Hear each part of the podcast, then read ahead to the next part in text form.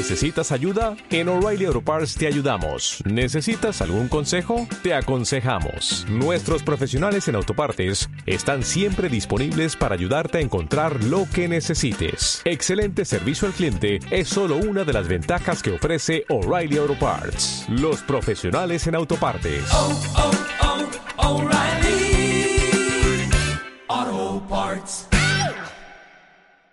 Muy buenas a todos, soy Rubén Espinosa y esto es Hijos de la Resistencia, el podcast. Un programa en el que ahondamos en este tipo de deportes y en el que abrimos las puertas a que deportistas, entrenadores e investigadores nos aporten todo lo que saben para que entrenemos más y mejor.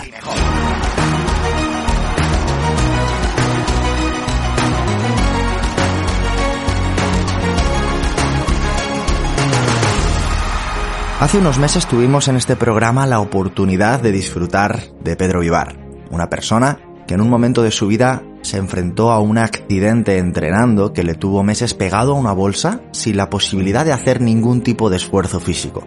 Este accidente marcó un antes y un después en su vida y el cómo fue capaz de afrontarlo fue determinante para que esta persona haya logrado ciertos hitos a lo largo del tiempo a raíz de este momento. En aquel episodio, el episodio 104, que si no has escuchado, te invito a que lo escuches, Pedro nos contaba cómo afrontó aquella lesión, cómo afrontó aquel momento que bien podía haberle lastrado hasta el día de hoy, pero que en cambio fue causa de todo lo que hasta el día de hoy ha logrado. Al final de aquel episodio hicimos mención a un concepto, a una palabra, a una idea a la idea de Super Sapiens, un concepto que Pedro ha estado desarrollando durante los últimos meses y durante los últimos años de su vida a través de la reflexión y a través de la aplicación práctica. Como sabes, Pedro tiene un maravilloso programa de podcast eh, que acumula ya más de 55.000 suscriptores en Spotify, más de 32.000 seguidores en las redes sociales y para que te hagas una idea, mm, cuenta con entrevistas con auténticas eminencias a nivel nacional, desde Irene Villa hasta el doctor María Alonso Puig, episodio que en concreto lleva más de un millón de reproducciones a través de las diferentes plataformas, personas como Romo Alfons, personas como Jesús Sierra, que también ha pasado por este programa, personas como El Chojín, como Goyo Jiménez. En definitiva, una serie de personalidades que hacen del programa de Emotion Me una herramienta de gestión emocional aplicada al deporte, a la salud y al mundo de la empresa.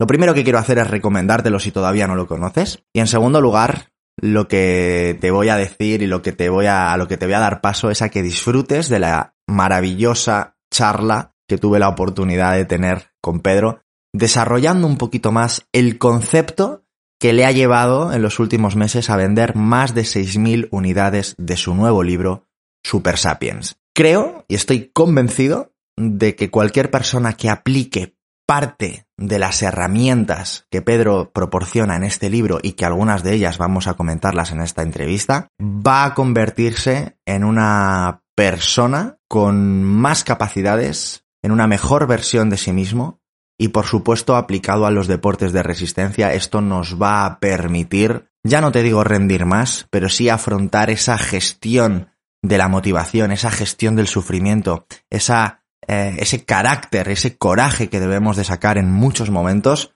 tú lo sabes, sabes de qué te hablo, vamos a poder exprimirlas al máximo a través del concepto de Super Sapiens. Así que no te robo más tiempo, te dejo con la entrevista, disfrútala y, como siempre, démosle una maravillosa bienvenida a nuestro ya mm, casi que invitado de honor en este programa, Pedro Vivar.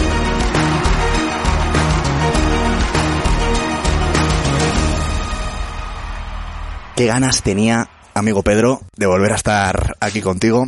Hace unos seis meses o así tuve la, oportunidad ya por fin de traerte después de tantos años conociéndote y tenía muchas dudas acerca de, de traerte al programa antes, de traerte al programa después. La que liaste fue importante, gustaste mucho y disgustaste más. Y esto a mí me parece maravilloso porque no hay nada más maravilloso en la vida que ser polar y, y, herir las mentes de la gente. Así que lo primero, mostrarte mi agradecimiento por el pedazo de episodio que nos regalaste acerca de cómo afrontar la lesión, esa lesión que te cambió la vida para siempre. Y en aquel episodio sembraste una semillista, una semillita. Una semillita que meses más tarde, como nuestros queridos oyentes ya habrán podido escuchar en la introducción de este episodio, pues ha resultado ser algo que entiendo que ni tú te esperabas. Hace seis meses, seguramente si le hubiera preguntado a Pedro cuál ha sido el episodio más importante a lo largo de tu vida o que más te ha transformado, probablemente hablases de tu lesión, que te podías haber quedado ahí. Pero estoy convencido de que si te lo pregunto hoy la respuesta sería Super Sapiens, que ha sido como la solución, la evolución, la transformación o la consecuencia de todo lo que has vivido. Me gustaría preguntarte, ¿en qué momento en tu vida nace el concepto de lo que hoy en día es Super Sapiens? Pues es una pregunta. Bueno, lo primero, Rubén, es que estoy muy a gusto contigo porque llevamos ya unas cuantas horas juntos. Decir que te admiro mogollón. Sabes que nos conocemos desde hace más de una década, lo que es una auténtica locura. No conservo amigos, o muchos amigos al menos, desde hace tanto tiempo. Y genera, genera mucha ilusión, mucha esperanza ver que, que pasan, pasan los años y todavía quedan personas así.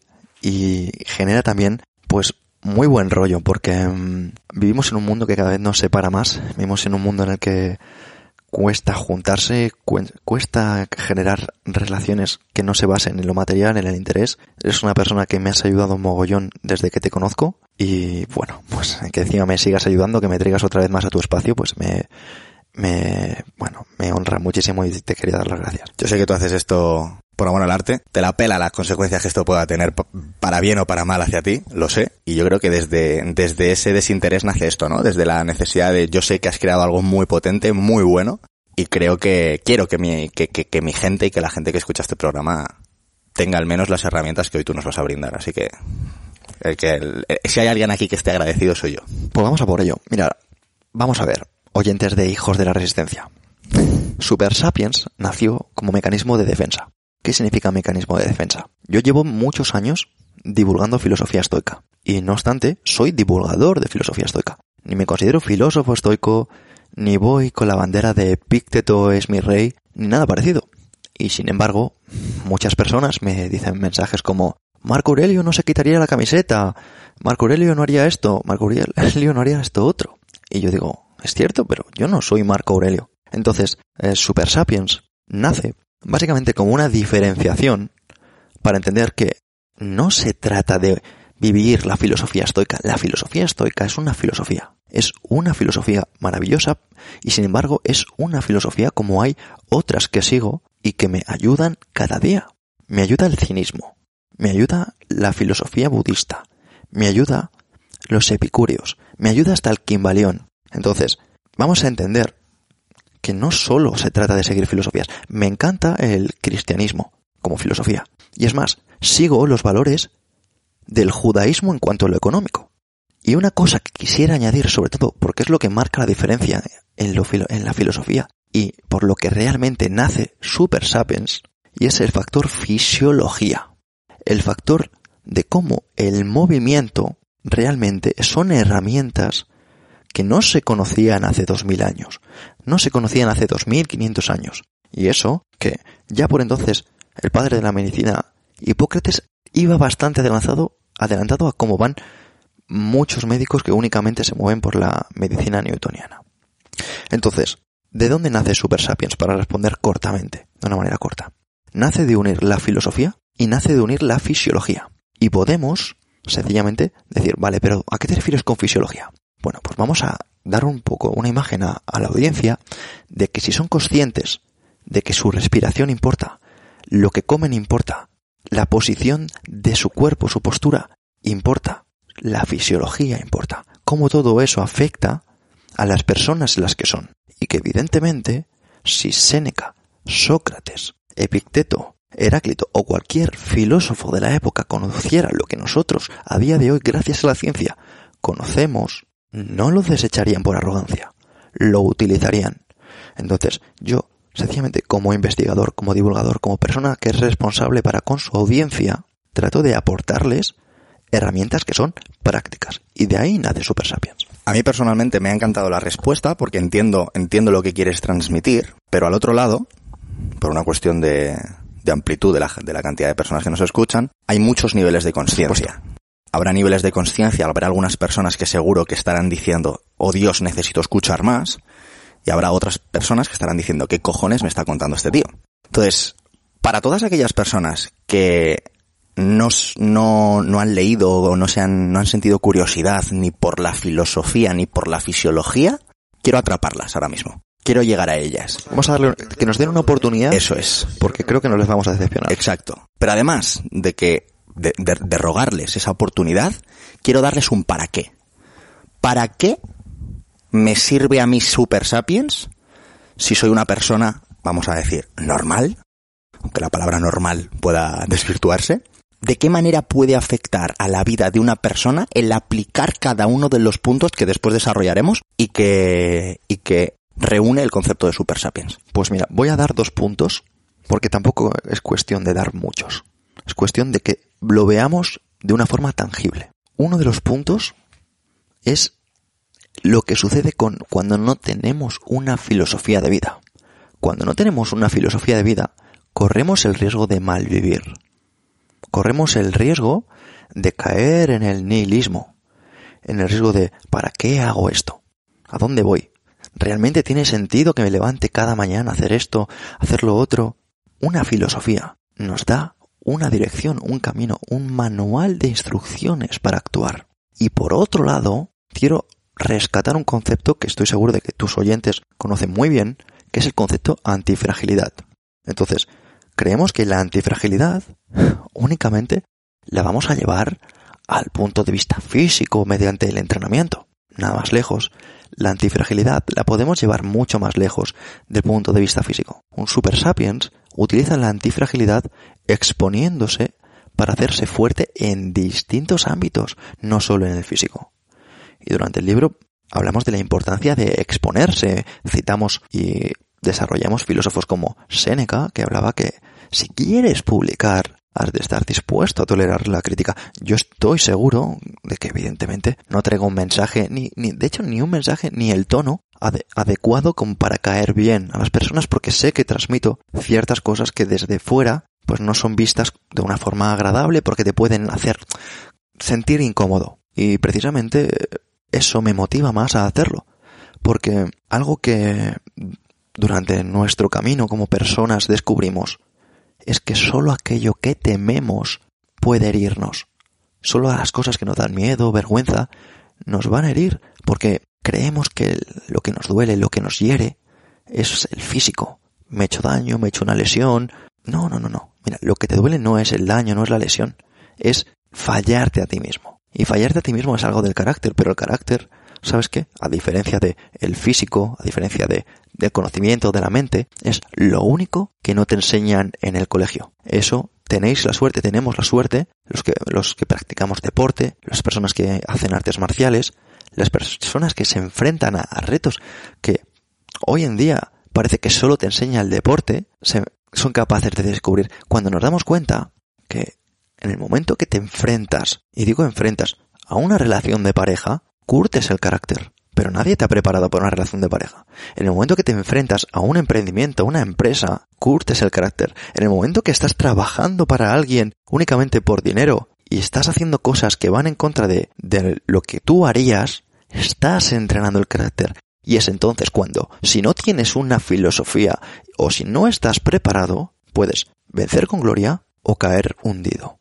Has mencionado el término antifrágil como uno de los pilares que le puede servir ¿no? a, a, a, todas las personas que implementen el concepto de Super Sapiens y me ha venido a la mente uno de los libros que has mencionado antes cuando estábamos tomando el café de los cuatro acuerdos en el que se menciona que no especulemos ni demos nada por hecho. Entonces, como no quiero que nadie se pierda nada y quiero que todo el mundo tenga muy claro lo que acabas de transmitir, simplemente al oyente me gustaría decirle muy brevemente, no podemos desarrollar el concepto de antifrágil aquí porque se nos iría el episodio completo, pero es algo sobre lo que trataré, por cierto, en un episodio aparte, creo que se lo merece. Es un término desarrollado por Nassim Taleb, que nos viene a decir que todas aquellas cosas tanto materiales como nosotros mismos, podemos ser moldeados o fraccionados o rotos, de alguna manera deformados cuando tenemos una perturbación externa, o podemos responder de otra manera que es no volviendo a ser lo que éramos, sino eh, volvernos más fuertes. Y de esta manera tendríamos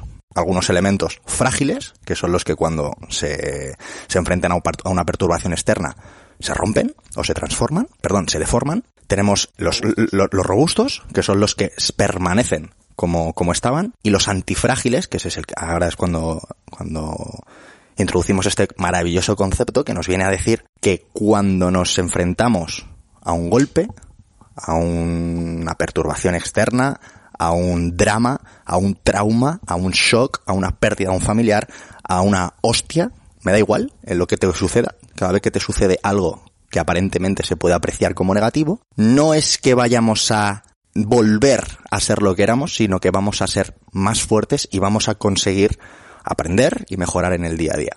Quería dejar esto claro para que nadie que se haya podido incorporar al programa a raíz de los últimos episodios, porque es que tratamos ese tema hace ya bastante. Entonces quería simplemente dejarlo ahí. Pedro, ahora sí, ¿en qué se basa el concepto Super Sapiens? Se basa en, en entender que, ya te digo, que si no tienes una filosofía, si no entiendes que hay conceptos, condicionamientos externos, vas a vivir lo que otros pongan. A mí me gusta decir que la vida no tiene reglas, así que o creas tus propias reglas o vives las de otros. Y esto no va de, de otra cosa más que de liberarte de condicionamientos, de liberarte del adoctrinamiento que has recibido, que he recibido, que hemos recibido. En el libro tratamos desde las estrategias mediáticas de Noam Chomsky, como son idiotizar, la ignorancia pluralista, infantilizar, enemistar y otras que son muy diversas, que básicamente, por decir alguna, es cómo utilizan los sesgos cognitivos las grandes corporaciones, las empresas, incluso el Estado, para que vayamos en ciertas direcciones. Yo diría el Estado e incluso las empresas. Yo también. Y cómo recibimos cierto adoctrinamiento en el colegio. Y repito, en el colegio, no los profesores. Porque muchos profesores están en una cruzada.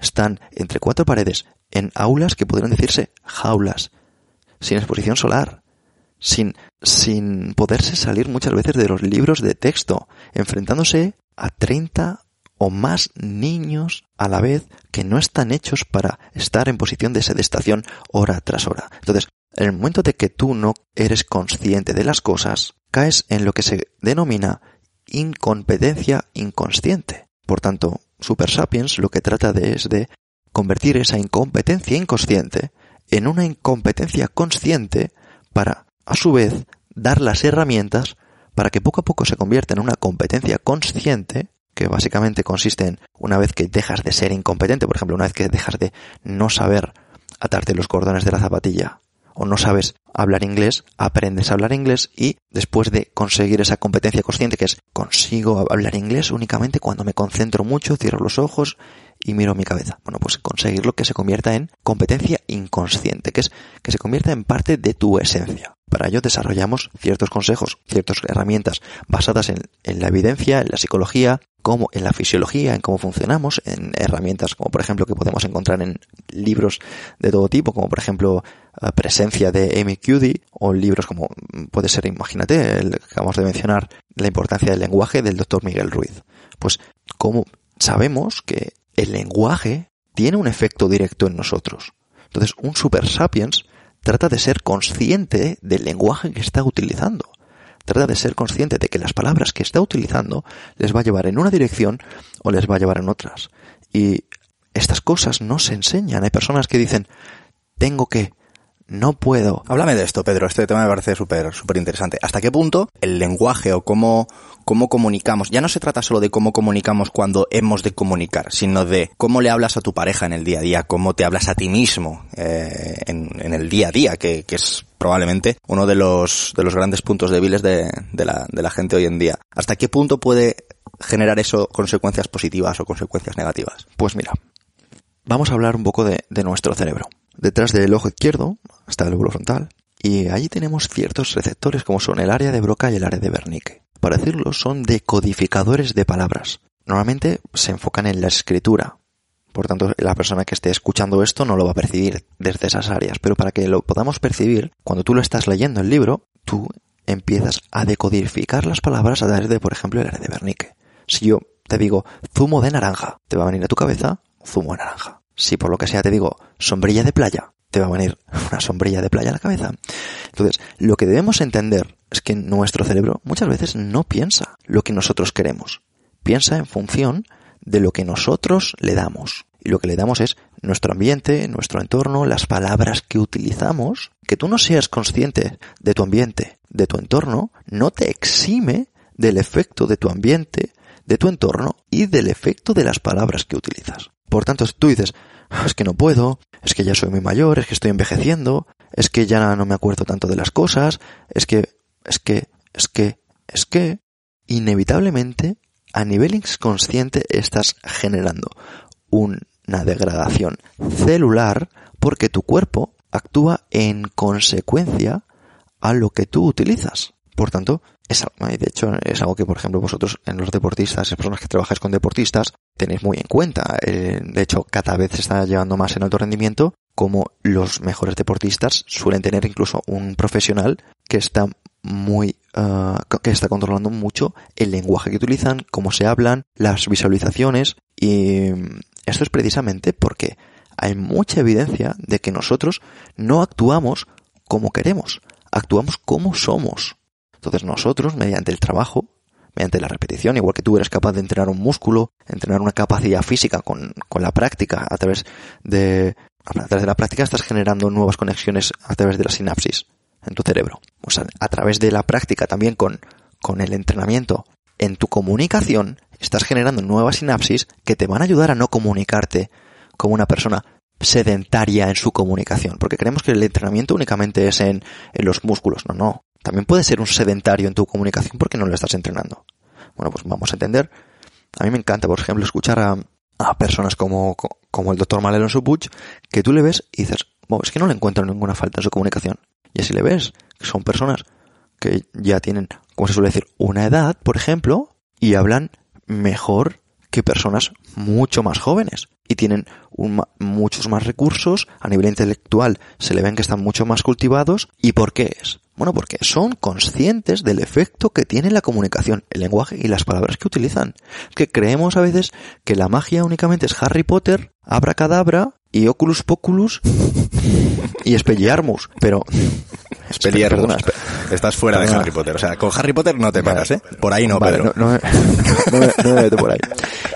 Y, lo que, y a lo que voy es que, no, no, la magia, por decirlo de una manera, está presente en cada palabra que utilizamos. O sea, si yo te digo a ti, Rubén, eres un capullo, eh, me das asco, te voy a matar, te voy a generar un cambio biológico muy distinto. Si te digo, Rubén, eres mi amigo, te aprecio mucho, me siento muy afortunado de estar aquí sentado. Entonces, lo que debemos entender es que de verdad vamos a empezar a tratar al lenguaje como se merece.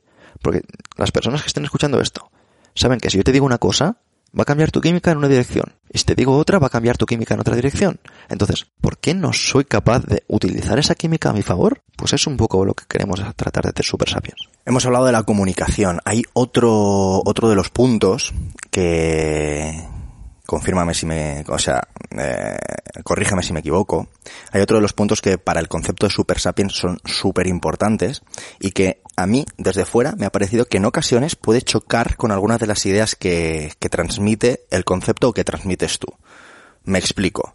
Eres una persona que, como, como divulgador de la filosofía estoica, siempre ha abogado porque las personas sean responsables y asuman la responsabilidad de lo que tienen y que de alguna manera esa es la única vía para poder cambiar las cosas. Porque sí, eh, podemos poner excusas, podemos hablar de contextos, podemos, nadie elige dónde nace.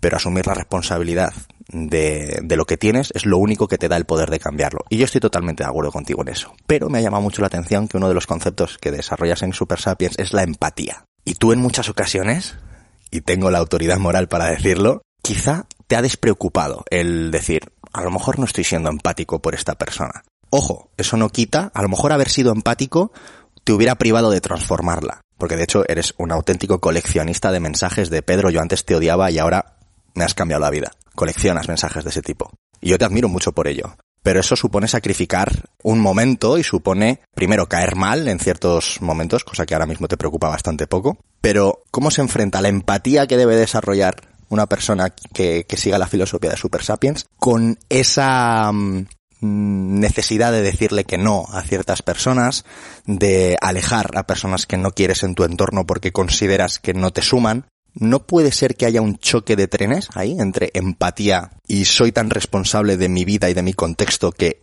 echo fuera todo lo que no me guste? Bueno, es decir que has abierto un melón que creo que de hecho podría dar para un, un único podcast. Sí, como tantas otras cosas de las que hablamos habitualmente.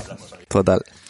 Entonces, mira, me gusta ver la empatía como diría Bruce Lee, la mejor manera que tenemos de conocernos a nosotros mismos es conocernos a nosotros mismos a través de la interacción con otra persona. Entonces, ¿cómo pretendes conocerte a ti mismo si tú no eres capaz de ponerte en la piel de otro? Una cosa es que tú entiendas, una cosa es que, perdona, que quieras ponerte en la piel de otro, lo que te acabo de decir un momento, yo sé que genero en otras personas esa incomodidad, ese, ese disgusto, ese rechine, esas, no me apetece escuchar a este tío, y lo hago desde la empatía, lo hago porque he estado más tiempo ahí que aquí. Lo hago porque he tenido más veces miedo, he tenido más veces vergüenza, he tenido más veces culpa, he tenido más veces arrogancia, he tenido más veces emociones que me han lastrado. Entonces, a mí la empatía me sirve para reconocerme a mí y me sirven como para aprendizaje. Entonces, una cosa es empatía para generar un entendimiento y para realmente entender que, que todos somos lo mismo, y otra cosa es la empatía como para buscar realmente eh, un cambio en otra persona que no te pertenece.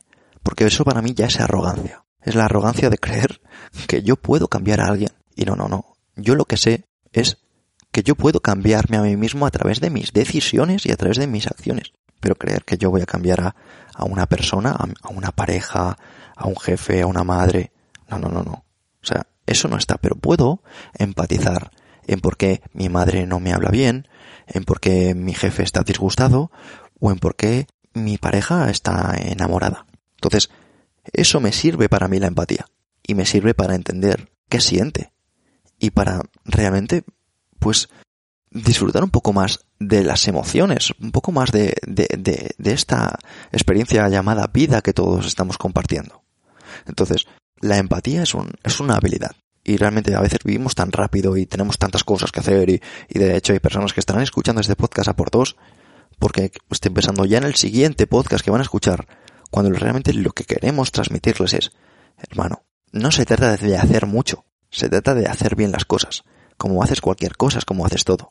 Si tú realmente quieres tratar bien a una persona, empatiza. Y si tú estás acostumbrado a ir rápido, vas a tener más difícil empatizar. En Super Sapiens hablas del foco. Y aquí, en este programa, hemos, eh, tenemos una maravillosa sección de psicología que lleva mi amigo Infantes. E Infantes, en uno de estos episodios, nos dio diferentes herramientas para tolerar esfuerzos de larga duración. Nos hablaba de las técnicas asociativas y de las técnicas disociativas. Por un lado, técnicas que te invitan a poner el foco dentro otras técnicas que te invitan a poner el foco fuera y dejar que la mente fluya, como cantar una canción o dejar simplemente que las cosas entran y salgan de tu mente. ¿De qué manera, y aquí sí que tu opinión, lo que te nazca, ¿de qué manera crees que encajaría mejor el concepto de Super Sapiens en un atleta de resistencia?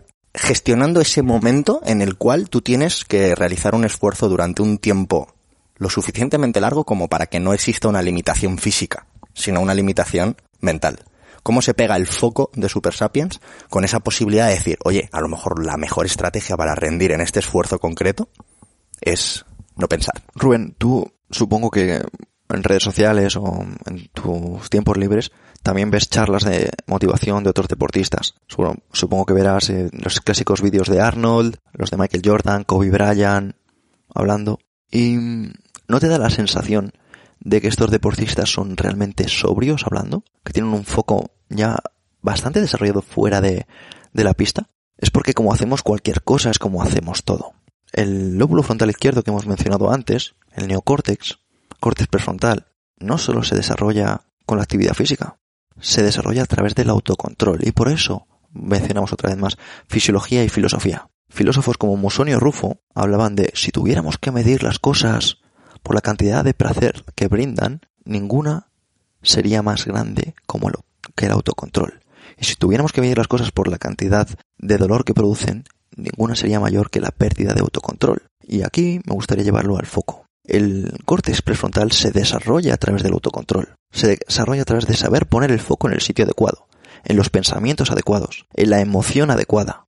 Entonces, tú en el momento que estás dándote una ducha de agua fría, por poner un ejemplo, tu córtex se está desarrollando. Hay personas que dicen, no, ¿qué beneficios tengo a nivel fisiológico? No voy a entrar en los beneficios a nivel fisiológico. Voy a entrar en que tú, cuando estás bajo una ducha fría y quieres salir, que por cierto, hemos de decir que si hubieras nacido hace 100 años, te ducharías con agua fría sí o sí.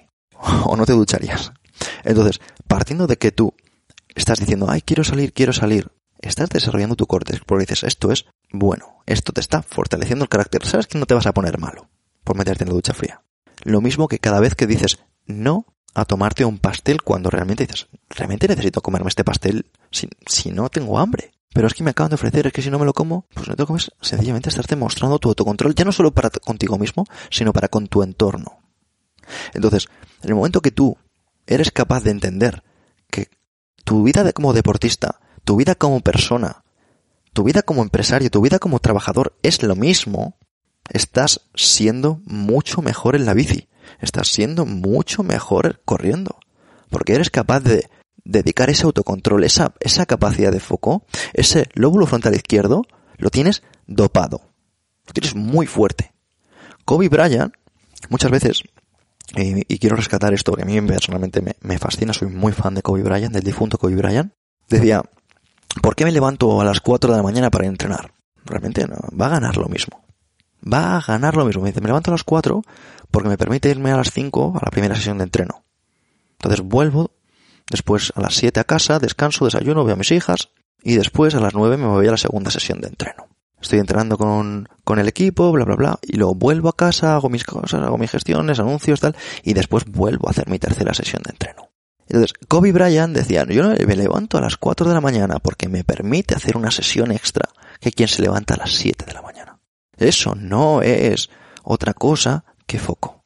Eso no es otra cosa que decir, mi lóbulo frontal izquierdo, perdón, mi cerebro límbico, mi cerebro emocional, va, mi amígdala va a decir, oye, me quiero quedar en la cama, estoy cansado, no sé qué, lo necesito, bla, bla, bla, bla, bla, bla, etc. Y es tu cerebro racional, el que es capaz de posponer el placer, y aquí podríamos hablar del experimento de Walter Mischel de 1972, el del malvavisco, cómo realmente las personas que son capaces de posponer el placer a largo plazo tienen vidas más satisfactorias que las personas que no son capaces de posponer el placer. Y eso lo llevamos a todos. Se, vio que las personas que participaron en ese experimento, que sencillamente es, le ofrecían un malvavisco y decían, si eres capaz de decir no, en 10 minutos te doy dos. Pues los que eran capaces de decir no, tenían mejores relaciones, ganaban más dinero, eran más felices. Y los que realmente buscaban el placer a corto plazo, tenían peores relaciones, tenían infidelidades, eran personas que tenían peor relación con su cuerpo, con la comida, y eso es porque al final tú lo ves un deporte. Hace poco tuvimos la, oportunidad de pasar un rato con, con, Emilio Duro y nos ponía el siguiente ejemplo. ¿Cuántos tenistas de la élite tienen ahora? ¿Qué edad tiene eh, Andy Murray? ¿Qué edad tiene Del Potro? ¿Qué edad tiene Federer? ¿Qué edad tiene? Y nos puso más, más ejemplos. ¿Y por qué esta gente sigue compitiendo? ¿Por qué esa gente sigue estando en el top 100?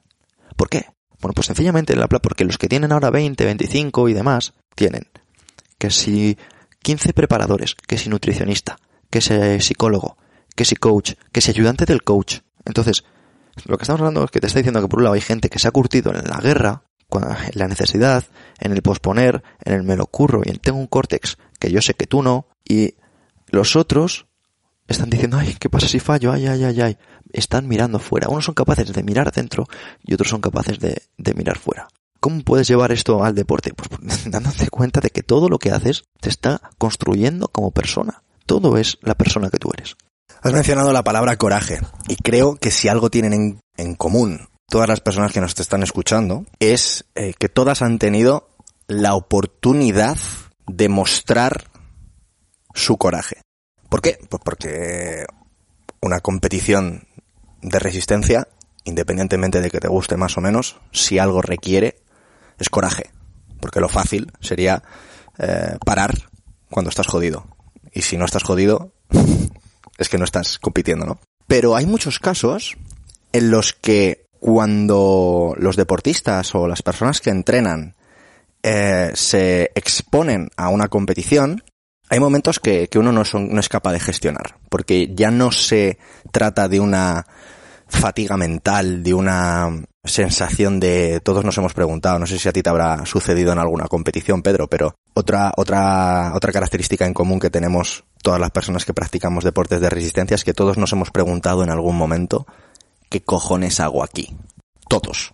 Siempre pasa, sobre todo en pruebas eh, que van más allá de las tres horas.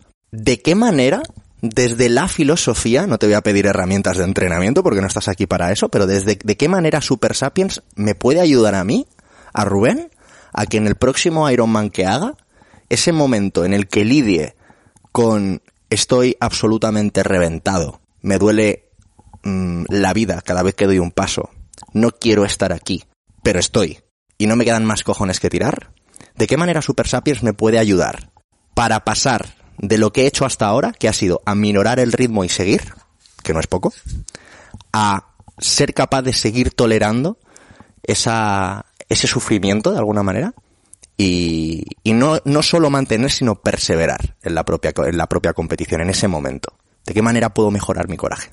¿Conoces a David Goggins? No. David Goggins, estoy seguro que muchos de tus oyentes lo conocerán.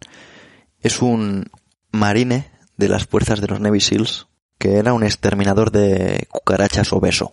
Es la única persona que ha hecho tres veces la Semana del Infierno. Y también es un, cura, es un corredor de ultra trail. Semana del Infierno es la semana de los Navy Seals en las que eh, no duermen, se enfrentan a baños en el frío, mmm, hacen carreras, cargan peso, les tiran en mitad del mar, le, des, después de varios días sin comer y después de estar varias horas en el, en el hielo, en el frío, les ponen un, un café calentito con churros y te sorprendería la cantidad de gente que cuando está a punto de llegar al final no es capaz de hacerlo. Estamos hablando de que es una de las pruebas más duras de, del mundo, que se puede, o sea, es, se dice que es la más dura del mundo y estamos hablando de que por ejemplo en España está el Geo, que es una locura, y los israelíes creo que tienen esas fuerzas especiales también es otra es otra locura. Pero creo que la, la, la, más reconocida del mundo son los son los SEALs. Y la una de las pruebas finales del SEALs es la semana del infierno.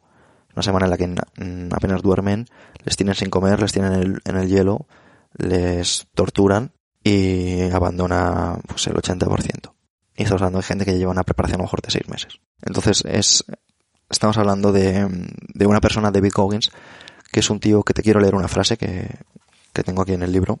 Y dice, la vida es una batalla entre el afán por conocerte mejor, a sabiendas de que en el fondo tienes miedo y prefieres la comodidad y las palmaditas en la espalda, que el ponerte manos a la obra y hacer cuanto sea necesario para mejorar. Muchas personas desconocemos que existe otra vida para nosotros, porque ésta se halla al final de un camino de sufrimiento. Y sufrir es la única vía para crecer en la vida.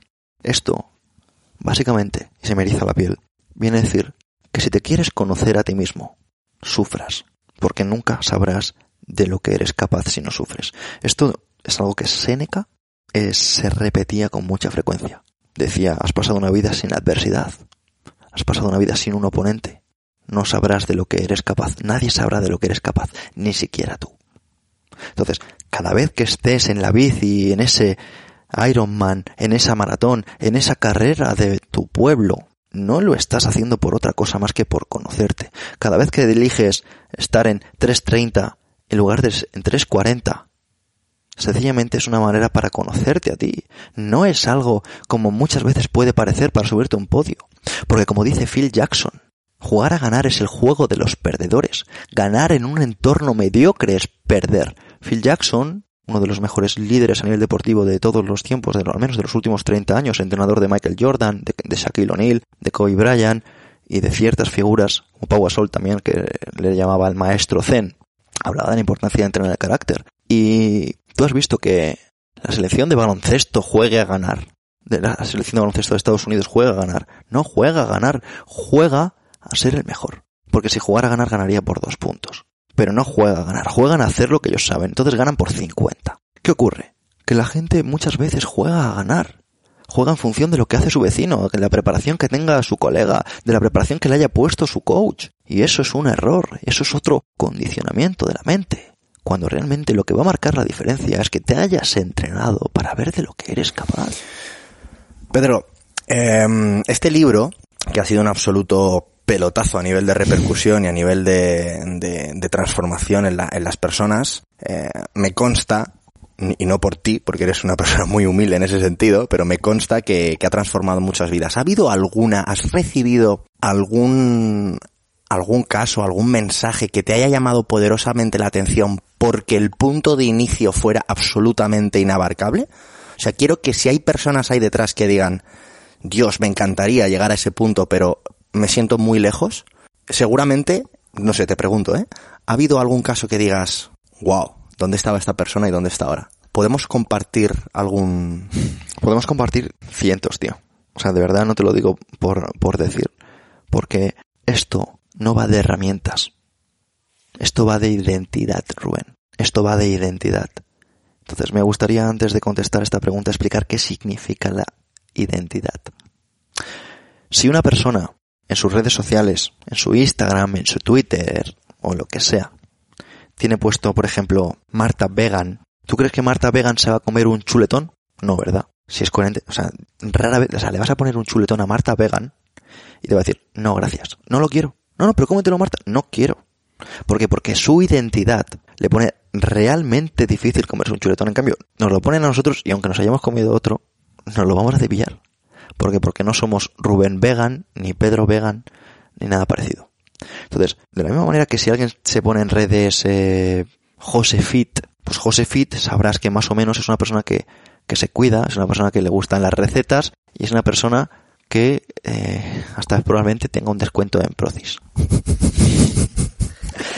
Entonces, para explicar esto, a mí personalmente me gusta entender que las personas actúan conforme a su identidad. Y esto no es por otra cosa, porque los seres humanos somos una máquina perfecta de eficiencia energética. ¿Qué significa que somos una máquina perfecta de eficiencia energética? Pues vamos a explicar, y un poco por lo que nació Super Sapiens, y es el hecho de el concepto procrastinar. Procrastinar no es sencillamente decir que vas a levantarte una hora y luego no hacerlo. No es decir que vas a ponerte en forma y luego no ponerte. No es decir que vas a aprender inglés y dejarlo pendiente. Procrastinar, vamos a generalizar las cosas, vamos a llevarlos un poquito al, a la raíz. Procrastinar es debilidad en el carácter. Y es una debilidad en el carácter que es fisiológica. Pero no es porque sea algo malo. Es porque somos una máquina hecha para precisamente sobrevivir. Nosotros, si nos ponemos, eh, si procrastinamos o si entendemos que se produzcan estas cosas, es porque precisamente, si tu cerebro te dice que te quedes en la cama, lo hace porque vas a ahorrar energía. Si tu cerebro te dice que te comas el pastel, lo hace porque es mejor que tengas energía a no que te falte. Si sigues, por ejemplo, en una relación en la que no eres feliz, lo haces porque te genera inseguridad la incertidumbre y dices, no, no, así me quedo bien. Aunque no seas feliz. De la misma manera, y te pongo un ejemplo de la relación, pero puede ser, por ejemplo, un trabajo. Entonces, a nivel energético debemos entender lo que somos. Y somos una máquina que, que ha vivido miles de años y sobrevivido miles de años porque es perfecta a nivel de eficiencia energética. Entonces, vamos a entender que nosotros, aunque somos una máquina de nivel de eficiencia energética, hacemos algo que muchas veces olvidamos y es pensar. Y pensar, a diferencia de lo que muchas personas consideran, Pensar cansa. ¿Y qué significa que pensar cansa? Muy sencillo, Rubén. Imagínate que hoy, en lugar de ser una maravillosa tarde de mayo, estamos en una tarde de mayo lluvioso y tenebroso. Estaríamos diciendo, Rubén, vamos a, vamos a entrenar. Y diríamos, uff, tío, pero es que está lloviendo, no sé qué, fíjate que tarde, qué asco, que no apetece. Además, ayer entrené, hoy es mejor que me lo tome de, más de relax. ¿Entiendes? Por, pero finalmente, imagínate que salimos. Hemos estado discutiendo una hora si salimos o no salimos, cuando realmente, si hubiéramos salido, hubiéramos vuelto, hubiéramos hecho lo mismo y nos hubiéramos ahorrado esa discusión absurda. ¿Eso es por qué? Porque pensamos. Y lo que debemos entender es que actuamos conforme a quienes somos. Y un ejemplo que a mí personalmente me parece esclarecedor son los cruzados, los caballeros templarios. Estas personas, sencillamente por su identidad, no necesitaban pensar porque actuaban conforme a su identidad. Entonces eran capaces de viajar miles de kilómetros y no precisamente en avión, pasando hambre, pasando frío, pasando calor, pasando penurias, lejos de su familia, por una causa, llámalo justa, injusta, lo que sea. Pero ¿realmente se movían por eficiencia energética? No, sencillamente no pensaban, actuaban conforme a su identidad. Y no es algo del pasado, porque ahora vemos como por ejemplo los más fundamentalistas radicales, son capaces de estrellarse contra una torre o de inmolarse en una iglesia. ¿Por qué? Porque no piensan, sencillamente actúan conforme a su identidad. Entonces, para responderte a la pregunta, me parecía importante dar un poquito este concepto, precisamente porque sí que hay personas que al conocerse, al conocer un poquito cómo funciona el cerebro humano, que es algo que desarrollamos en el libro de una forma más detallada, son capaces de actualizar su software, actualizar su manera de procesar la realidad y por tanto convertirse, conocerse en personas que son capaces de actuar de una forma totalmente distinta o actualizada a una manera más acorde con sus objetivos que antes de leer el libro. Me ha flipado porque a pesar de desconocer al 100% eh, los códigos de ese software, creo que se puede aplicar perfectamente el concepto de identidad con el concepto de Super Sapiens. Pero pero, ya sabes que mis discursos contigo siempre hay un pero, me encanta llevarte a la contraria, no sé por qué. Encantado, encantado. encantado nos hemos llevado a la contraria desde que nos conocemos y esto es maravilloso, es lo que nos une. Y que siga. Eh, y que siga. Eh, el concepto de identidad puede ser absolutamente peligroso tal y como lo has descrito si no se elige esos parámetros que generan o que desarrollan la identidad desde la frialdad, desde la no etiqueta. Porque si yo me leo Super Sapiens y digo, y me, y me quedo con lo que me gusta y desecho lo que no, estoy creando un código de identidad que, que me puede ayudar. Pero si tener una identidad significa no pensar, hay muchas personas que no piensan porque tienen una identidad de mierda. Y eso es un problema. Entonces, tu, tu discurso lo compro perdóname, cuando lo... Perdóname porque me ha, me ha, sacado un punto que quiero, eh, quiero matizar, pero no a mi favor, sino a tu favor en cuanto a lo que acabas de decir. Una identidad de mierda camuflada en una identidad muy bonita. Como por ejemplo puede ser que tú te identifiques como la mamá de Paula. Tú te identificas como la mamá de Paula. Imagínate, lo vemos muchas veces en redes sociales. Y con esto sé que no me voy a ganar muchos amigos porque mucha gente tendrá su perfil. Padre de Pablo, por poner un ejemplo. Pero si tú te pones en tu perfil la mamá de Paula, lo que no te estás dando cuenta es que sí que es cierto que estás actuando en consecuencia a ser la mamá de Paula. Pero si te estás actuando en consecuencia y que tus valores giren en la mamá de Paula, a corto plazo vas a ir de puta madre con Paula. Pero si no te estás dando cuenta de las otras facetas de tu vida, van a empezar a cojear y en X tiempo Paula te va a mandar a fregar. ¿Por qué? Porque no te estás desarrollando. Entonces es muy importante y algún ejemplo que a mí personalmente me, me gusta poner mucho y es el caso de Brad Pitt y Jennifer Aniston. Brad Pitt no se centraba en su relación. Brad Pitt se centraba en ser el mejor Brad Pitt posible. En entrenar, en cuidarse, en aprender, en formarse, en comunicar mejor. Y estoy seguro de que trataba a su mujer de una forma excelente. Si no, Jennifer Aniston no diría, no volví. ¿Eran pareja Jennifer Aniston y, Brad Pitt? Sí. Sí, sí, sí. sí. Hostia puta, estoy sí, de ese Bueno, es que a mí me, yo siempre he sido muy fan de Jennifer Aniston y de Brad Pitt. Entonces, de hecho me gustaban más como pareja que con Ah, Angelina Jolie. antes, antes de estar con Angelina Sí, o sí, después? me dejó por Angelina. Vale, vale, vale. Joder, lo que aprende uno, macho. Contigo, es la hostia. Nunca pensé, nunca pensé que iba a aprender de, de esto contigo. Maravilloso. Pues está a punto de no contarlo, tío. Soy muy friki. Me encanta. Pues tío, um, Jennifer Aniston dijo, nunca conoceré a otro Brad Pitt, no, habrá, no volverá a ver otro Brad Pitt. Y en cambio tienes a tu colega José, que se curra la relación un montón para que Marta esté enamorado de él, y Marta se está follando a Antonio. Entonces, vamos a entender que no va de lo que tú crees, que va de lo que tú eres. Si tú te centras en ser, va, vas a vivir en consecuencia lo que eres. Pero la gente se centra en el hacer, en el tener, no en ser mejores.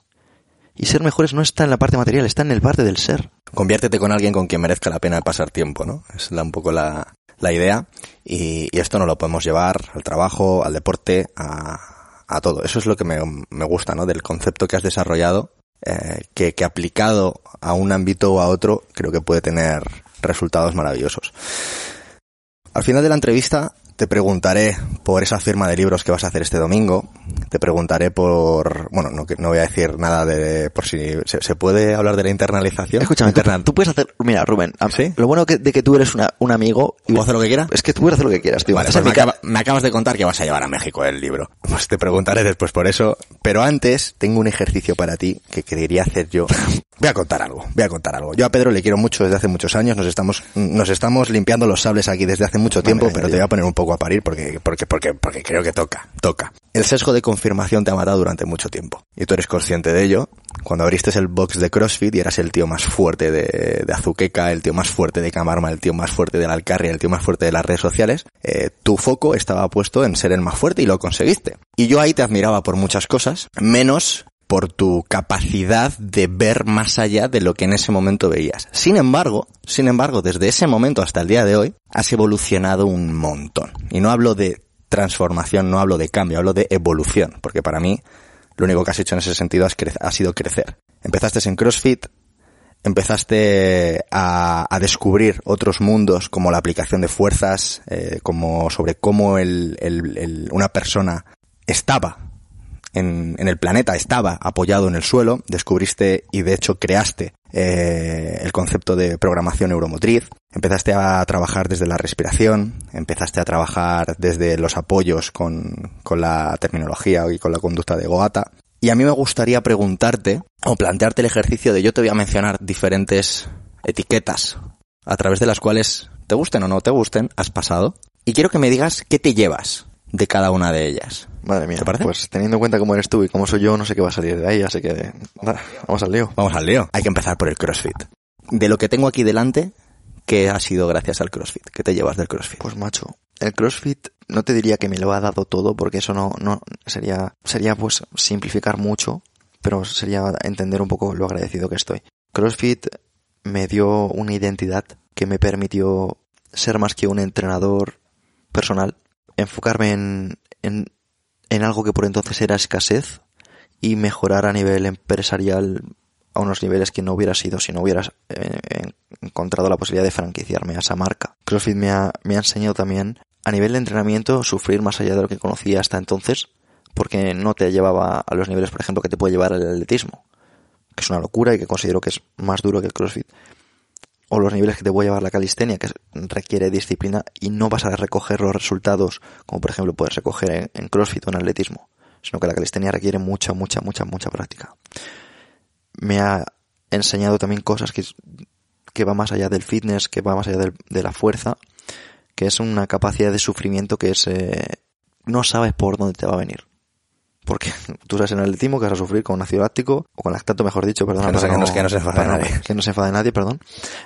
y tú sabes cómo vas a sufrir en, en otras disciplinas. CrossFit te enseña, tío, a, a dejar tu ego en casa. Y, y te puedo decir que incluso eres, cap eres es una cosa que me, a mí me, me moldeó mucho. Yo siempre he sido una persona, pues, me considero muy motivada y, y ver que había personas mucho más fuertes que yo me, me puso en mi sitio y, fue fantástico. ¿Qué te llevas de la alterofilia? La alterofilia me doy cuenta que... es que me van a matar, pero es que la alterofilia debería mirarse con, con más cuidado porque eso no se, no se va a decir, pero hay mucha gente tocada por la alterofilia. Hay mucha gente que está lesionada por la alterofilia y que lo esconde porque se dedica a la alterofilia. Y me da mucha rabia decirlo, me digo gente que le dedica a alterofilia mucho tiempo y que, y que incluso vive de alterofilia. Y me da mucha rabia, porque es un deporte que es muy bello, pero creo que un poco lo que estoy descubriendo ahora a nivel de cómo funciona el cuerpo, mmm, diría que, que si lo haces porque te apasiona, vayas a fuego como para cualquier cosa que te apasiona, pero que si lo haces como lo hacía yo, para rendir mejor, para ser más fuerte, busques otras opciones. Te voy a mencionar la siguiente y te voy a pedir que te ciñas a que me digas lo que tú te has llevado, porque si entras en valoraciones como la que acabas de hacer de la alterofilia, te voy a rebatir y esto se nos va a ir a tres horas. Vale. Perfecto. Pues lo dejamos para otro episodio que la gente lo, lo comente, lo comente. Programación neuromotriz, Pedro. ¿Qué te llevas de lo que es la programación neuromotriz? Pues mira, para mí la programación neuromotriz es una forma de dar luz a ciertas incompetencias inconscientes, como que es que las personas que no sepan si tienen una respiración bucal clavicular o, la tienen nasal diafragmática, pues sepan reconocerse para que personas que no sepan A ti. La que te ha aportado a ti. a mí, a mí que me ha aportado la programación neuromotriz. Ilusión, ilusión me ha aportado luz hacia caminos que, que creía transitados. Yo me he dedicado toda mi vida profesional a, a cierta escuela, que es una escuela más antirrotacional, que tú ya lo sabes. Y a mí la, la programación neuromotriz me ha hecho ver el mundo en tres dimensiones, no en 2D. Un gran cambio. Un gran cambio. El trabajo en la respiración. ¿Qué te ha aportado a ti? Presencia. Presencia.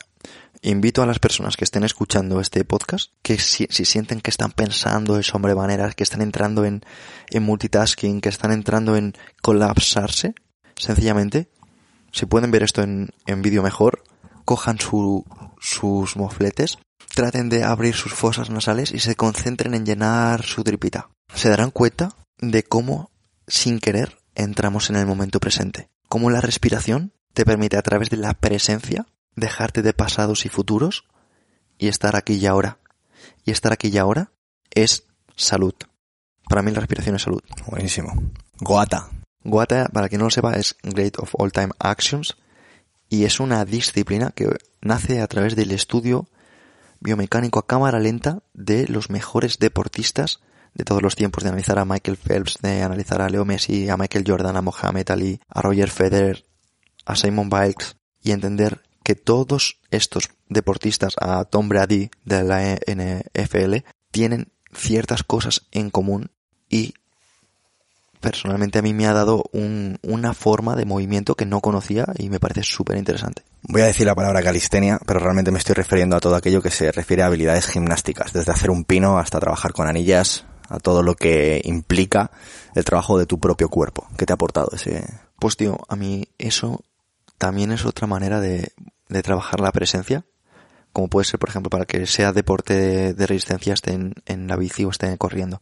Para mí la calistenia es eso mismo, solo que me parece que requiere más mimo porque tú puedes salir, una persona que no haya hecho nunca calistenia puede salir hoy a correr y lo va a hacer fatal, pero puede correr. Pero una persona que no haya hecho nunca calistenia mm, se va a ir al parque de barras y va a decir ¿qué hago? Porque a lo mejor no puede ni hacer 10 flexiones o no se puede colgar de la barra 10 segundos. Entonces la calistenia a mí me ha enseñado los valores de la paciencia. Para conseguir algo, date paciencia. Buenísimo. Y aquí le llega la grande que yo llevo eh, pf, 10 años deseando hacerte esta pregunta, tío, y no era posible hacértela. El otro día te vi, te observé, saliste a correr. Y no hablo de sprints. Saliste a correr. Y pensé que nunca te iba a poder preguntar esto. ¿Qué te ha enseñado la carrera, Pedro? ¿Qué te ha pasado? Pues mira, la carrera es una manera fantástica, magnífica, de combinar muchas de las cosas anteriores que hemos mencionado. De mencionar la respiración, de mencionar la coordinación con la programación neuromotriz o con el GOATA, y de, y de mencionar la incompetencia inconsciente. Yo vengo de correr como un mono. Mo- Ojalá corriera como un mono, Rubén. Vengo, vengo de correr como un crossfitter. Y cuando me, me veo, Qué mal corréis, tío. Perdonadme los crossfiteros, perdonadme los que hagáis crossfit. Pero hostia, tío, qué mal corréis. Qué vergüenza, tío. Pues, tío, me he dado cuenta de que para mí correr antes era una lucha. Era una lucha contra la gravedad, era una lucha contra, contra el aire, contra el espacio-tiempo. Eh, y ahora estoy aprendiendo a correr dejándome caer, que es algo que dices, claro, tío, pero no lo sabes.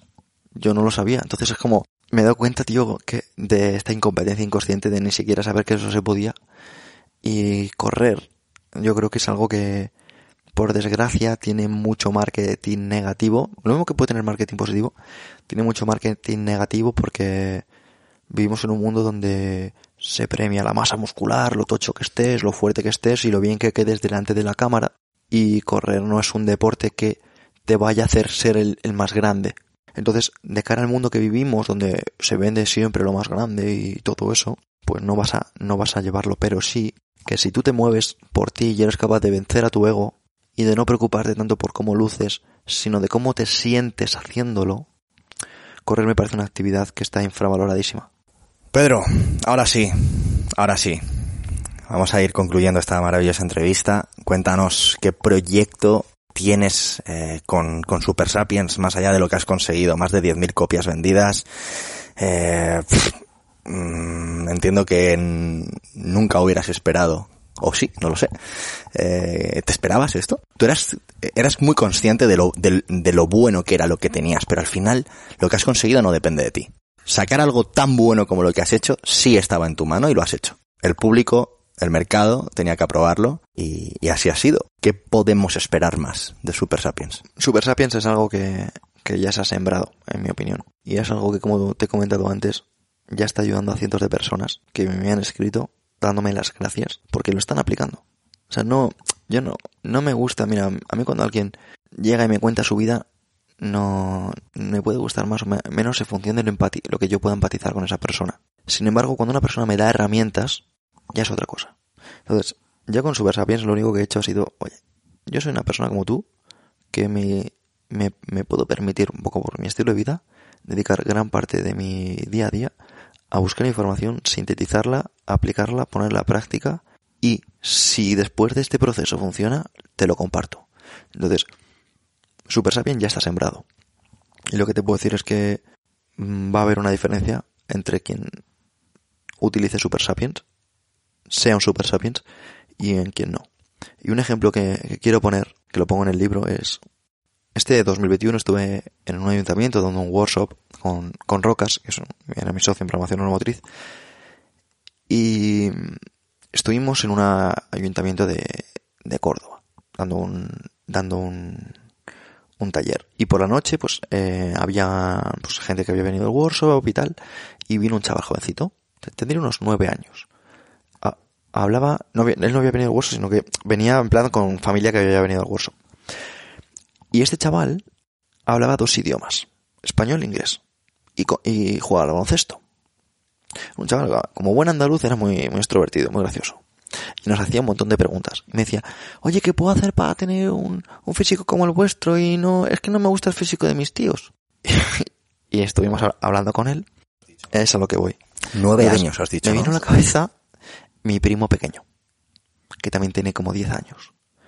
Y mi primo pequeño pues de Fortnite, de Call of Duty y de, todas estas cosas pilota Montrón.